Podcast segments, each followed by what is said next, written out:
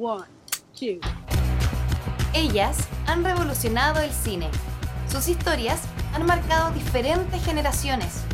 Son y seguirán siendo mujeres que nos inspiran en la ficción y en la realidad.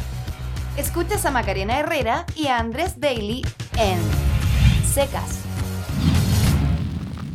¿Cómo estás? Hoy día me va a odiar, siento. Muy enojado por haberme hecho ver una película muy mala, Maca.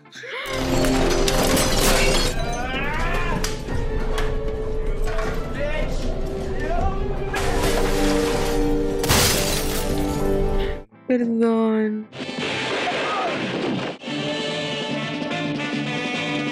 Te perdono porque. Yo creo que porque me hiciste mucha expectativa de la película. Ese es el problema. Sí, yo creo que sí. Me hablaste de Suspiria cuántas veces. Te hablé cuando nos vimos este verano Sí, y por WhatsApp. Por WhatsApp, Suspiria. Ya viste Instagram. Suspiria, ya viste Suspiria. en mi. Instagram le dije a la gente que la viera. Ahora me siento mal. Suspiria es un remake de una película de los años 70, ¿no? De Darío Argento que yo no he visto y que ahora quiero ver porque esta película a mí me dejó como con esas ganas claramente de acercarme a, a la película original. La historia de una chica, una bailarina que es la Dakota Johnson, que se mete a una academia de danza en la época de la Alemania dividida del muro de El Berlín. 77. Claro, se mete a esta academia que es súper ultra bacán, donde está la mejor profesora de danza de la historia, que es Tilda Swinton, que es un personaje muy bueno.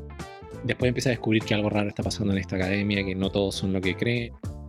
¿Por qué te gustó tanto esta película? Uno, por las actuaciones de Tilda Swinton y Dakota Johnson, me parece que es la reivindicación de Dakota Johnson. If you were mine, you wouldn't be able to sit down for a week. What? What you want to do to me? Punish me. De tan mal que la trataron, y bueno, incluyéndome también por su anterior eh, horror de 50 sombras. La gran trilogía. nada, la gran trilogía. So sorry. What are butt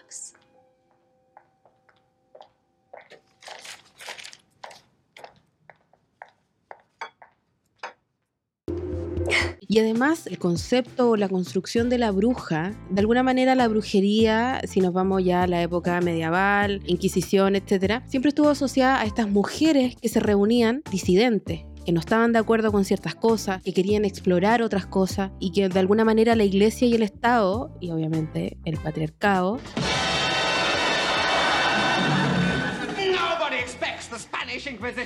se encarga de ponerlo en un lugar mágico, de cosas que no están asociadas a lo real. Siempre tomo atención cuando hay una, una historia de bruja o de rito, de comunidad de mujeres o incluso de matriarcado dando vuelta. Desde ahí tomé la película, ¿ya? no me odies. You know what? I hate you. What? El cómo se, se trabajó el tema de la danza, ¿ya? Como más allá de la disciplina o de que las bailarinas están sometidas a una situación muy estricta constantemente y que eso las lleva al límite de su personalidad o de sus deseos, etcétera, reflejar esta intención, porque si, si tomamos como la época de la película, al finales de los 60 es donde comienza el movimiento feminista a, a tomar fuerza, a tomar estructura, idea, es donde se empiezan a juntar clandestinamente mujeres o tomar más ya un discurso concientizado, político, y que eso yo siento que estaba reflejado más bien en la danza más que en la historia de esta chica que viene a la- esta academia y que pasan cosas extrañas. Yo creo que también depende en cómo se van uniendo los intereses de uno de acuerdo a esta película. O Mm. sea, si no hay interés en ese sentido, probablemente no, no te guste o, o la encuentres muy extensa o que hay cosas un poco forzadas. No sé, quiero saber la razón de tu odio.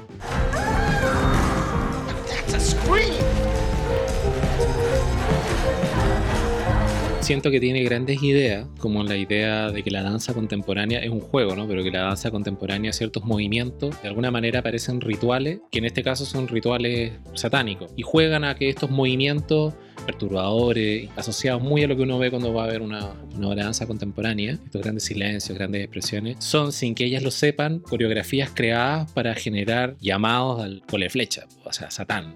Y todo, hay todo un cuento subterráneo debajo.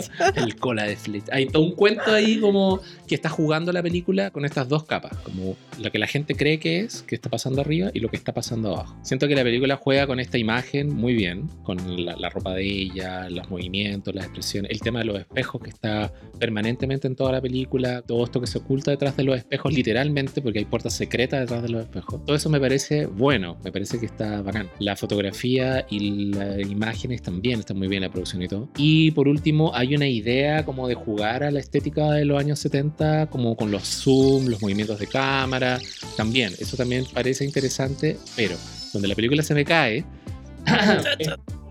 You've all waited long enough. Is it just me, or is this kind of bad? Oh, yeah, it's bad.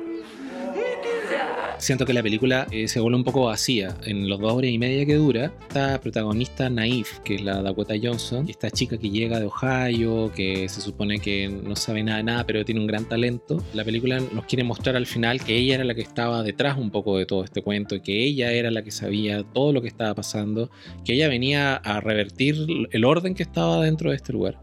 Y llega una de las secuencias peor filmadas que yo haya visto. What the fuck is this piece of shit? It's beautiful. que es la secuencia del final Mm. del rito satánico, teniendo un lugar y un espacio y una situación que era interesantísima, pero lo convierte en una cosa tan, tan banal. Cuando entra este como depredador y empieza a explotar las cabezas de las mujeres, You're one ugly motherfucker. ¿ya te gustó toda esa secuencia final? Yo de verdad la encontré así, pero malísima. This whole thing fucking sucks. I mean, this is the biggest pile of shit. O sea, con una cámara como una especie de slow motion horrible. Fuckers! You know what you did? You let him sell insurance to his fucking father's.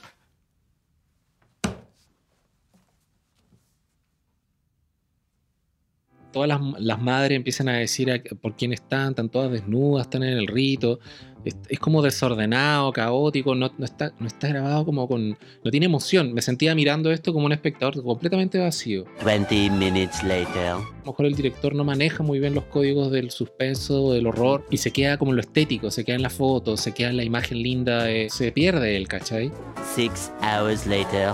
Chloe, que a mí no, Chloe Moretz no me gusta demasiado. Three days later. La película que hizo antes me encantó.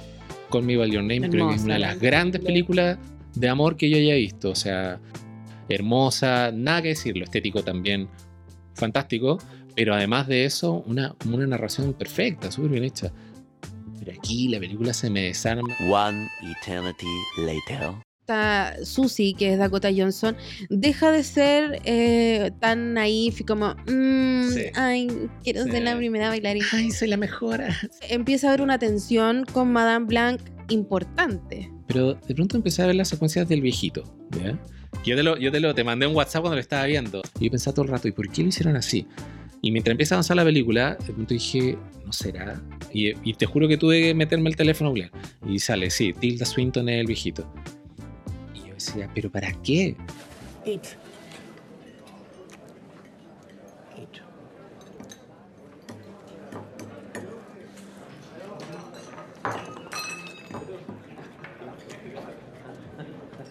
Only. Y después al final eso no sirve de nada. O sea, Mm. Tilda Swinton, solo para demostrar que era una gran actriz o porque el director se le ocurrió, está disfrazada como el viejito y está con un doblaje pésimo, que tú le la boca que no calza. La le ves los labios no funciona. Oh! Oh my god! Father! ¿En qué sentido está ocupado en la película? ¿Por qué se dieron el trabajo de maquillar a Tilda Swinton como el viejito para hacer un personaje que finalmente lo único que es es un testigo? Porque no, no altera en nada la trama ese viejito finalmente. Todo lo que él hace se deshace. La policía que él lleva, nada de eso sirve. El viejito finalmente con la historia de él, su historia personal, tampoco es parte fundamental de la trama. Podría no existir en la película. Ujú. ¿cachai? No sé qué te pasa a ti con eso. Odio tu- bueno, luego de ese speech.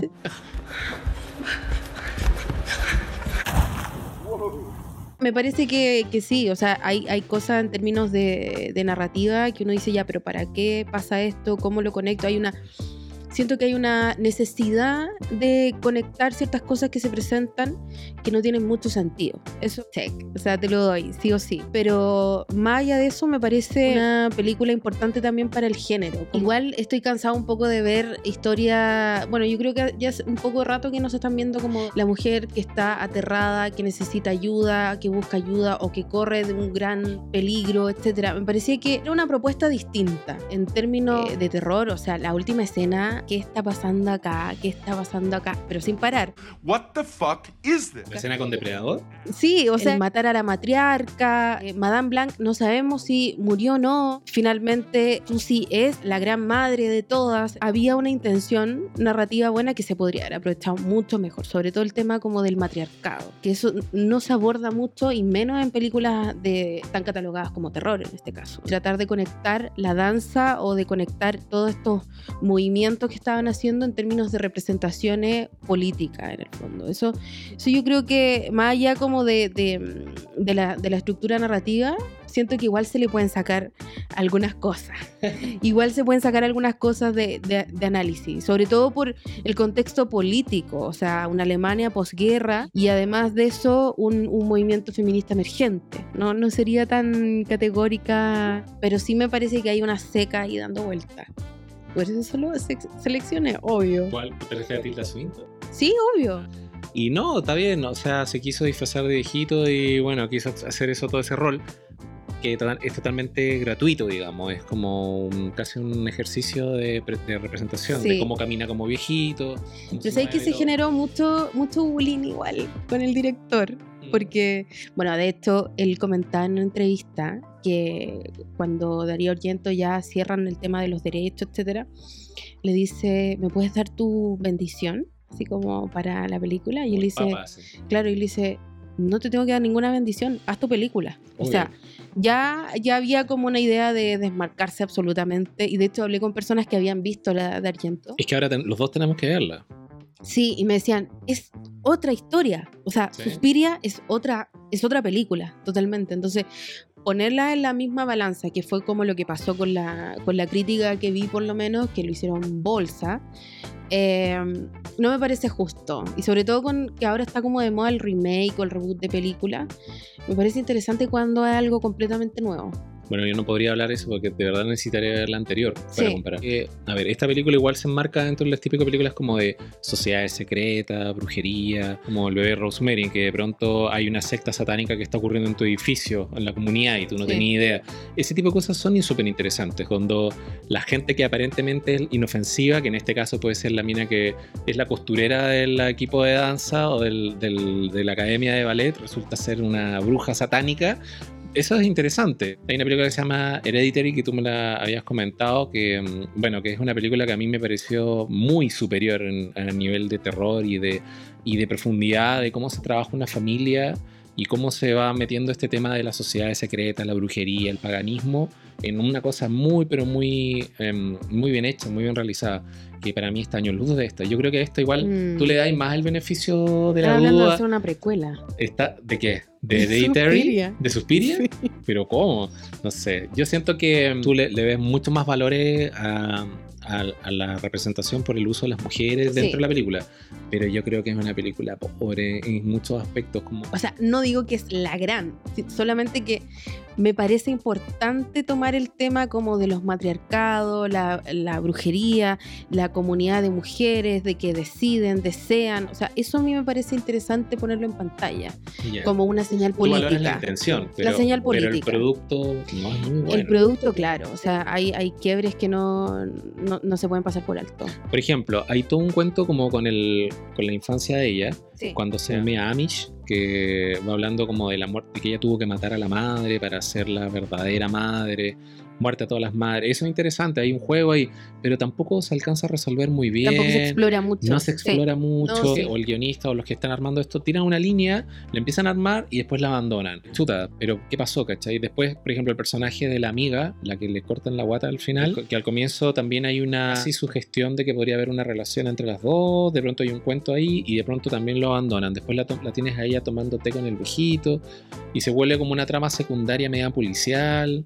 ¿De dónde está Sí, Patricia? como que te plantean dos finales igual. Claro, como que a la película le falta un foco, como que no, no Sí. tienen muy claras esas cosas. Entonces, yo creo que es bacán que hayan juntado a las actrices que tienen y que hayan generado como ese espacio y todo, pero ojalá, para mí al menos, habría sido una cosa como más, más potente. Habría que pensar en otras películas que tienen esa gran cantidad de mujeres en pantalla y que exploran esas temáticas de una mejor manera. Película- Por ejemplo, hay una película que es The Witch, que es una gran película donde también se trabaja el tema como de la relación con las mujeres, el paganismo, las brujerías, y lo hacen a través de una protagonista que es increíble, que es la chica que después creo que sale en la película de Chamalan Split y Ah, Glass. ya. Creo que ella aparece ahí. Y es muy buena esa película. No la he visto. Sí, es la raja, debería verla.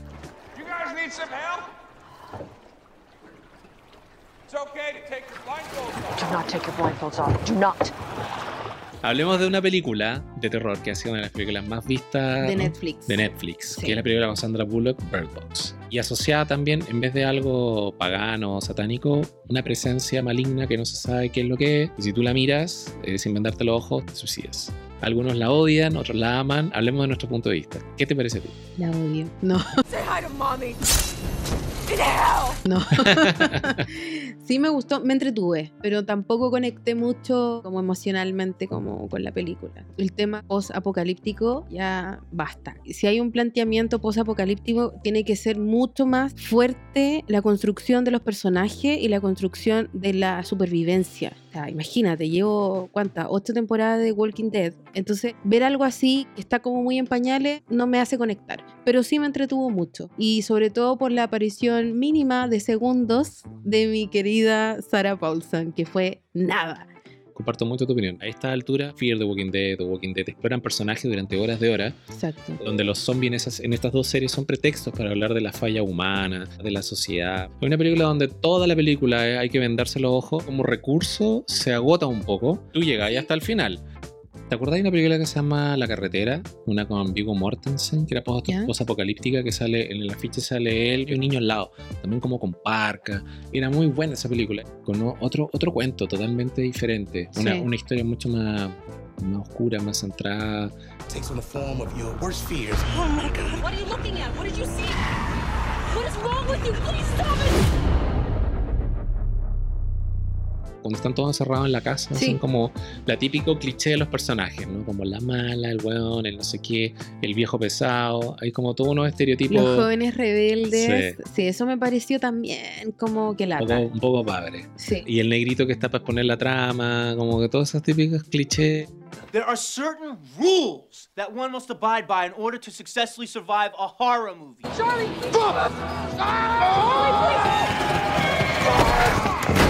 El arquitecto que lo pone frente a unos monitores y se mata, y se mata porque lo dejan solo, así como Sí. ya, ve la pantalla y ojalá no, ojalá no te matí. O después la otra que se tira por la ventana. Y el romance, eso me parece ya patético. O sea, ¿tú te imaginas teniendo un romance en una situación así de horrible? como la pregunta que se hace Walking Dead. ¿Existe la, la posibilidad de construir algo en este mundo, sí o no? Y en un final feliz, así, muy Horrible. horrible. Como de Eh, comunidad. El aviario de Windsor, así lleno de pájaros. Pero a la película le fue súper bien. Mm. Así, es como el gran estreno que ha tenido Netflix. O sea, obviamente también se entiende por los niveles de campaña que hacen. O La película generó mucha mm, como conversación. Y memes, así Memes hasta muerte. por doquier. Quiet, boy, you is freaking out the birds. Mas não, não sei o que é cheiro, não. Pode ser um negócio perigoso. É perigoso. Where you wanna die? Somebody has to look. I'll look. No, I will decide. Okay, I will decide. Just give me, a, just give me a second. A mí me gustó igual Sandra Bullock en este, en este rol. How have you been feeling? Have you been sleeping any better? Y lo otro que lo tratan de embutir como sea es como el tema de la maternidad de ella. basta. You did it. Y la maternidad, mm, no sé. Mm, como que me pongo en el caso, Sandra Bullock, la misma situación, sin los niños. ¿Qué pasa con la película? Sí, igual yo creo que me hubiese entretenido porque en el fondo la tensión todo el rato la lleva ella. de, de- de taparse los ojos, de pasar por aquí, Sí. de que pasa cierto tiempo y necesita llegar a tal lado. Entonces, pienso que quizá hubiese sido mucho más interesante si hubiese estado sola. El recurso de los niños, como que los desprecia, como que no quiere ser madre. Mira, yo creo que si el, el tema de la maternidad se hubiese construido un poco más, Sandra Bullock está embarazada y como que no quería. Claro. Ya, ya hay un tema y como que no quería tenerlo, lo quería dar en adopción y que, bien, hubiese sido interesante cómo ella construye esta decisión. Claro. Porque finalmente la decisión se encuentra casi que al final, cuando está en el bote, y dice, oye, en realidad los quiero. ¿Ya? Pero entre medio me pusieron una- un romance ordinario, que ahí podría haber estado como un descubrimiento de ella respecto a cuestionarse, ¿qué es ser madre? ¿Por qué quiero ser madre? ¿Por qué no quiero serlo? Eso hubiese sido interesante con, con ese cierre que me plantean al final. Pero no con ese romance ordinario y, y la cama, así como una cosa, pero tremendamente ordinaria lo encontré. Sí, no sé, no tiene, no tiene por dónde agarrarse esa, esa secuencia. Y Sarah Paulson tiene una, una aparición eh, digna, supongo. Siempre digna ella, la Sí. amo. Eh, ¿Viste Glass? Sí. I specialize in those individuals who believe they are superheroes.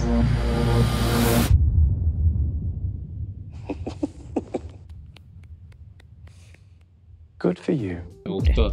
Y la bien, buen cierre de Shyamalan para esa, para esa trilogía. Sí. Creo que Sobre todo lo que, lo que ella hace, me pareció muy sí, bueno.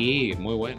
Yo lo único que puedo decir es que después de estar hasta la una y media de la mañana aguantando con Suspiria, gracias a ti, me puse a descargar la película de Darío porque la quiero ver. Y creo que tenemos la obligación moral Veámosla. de verla. Veámosla y- juntos y ya, ver qué pasa. Y comentar y decir, a ver, qué tan distintas son. Y de Sandra Bullock, eh, no sé qué más decir. es una película muy simple, ¿no? no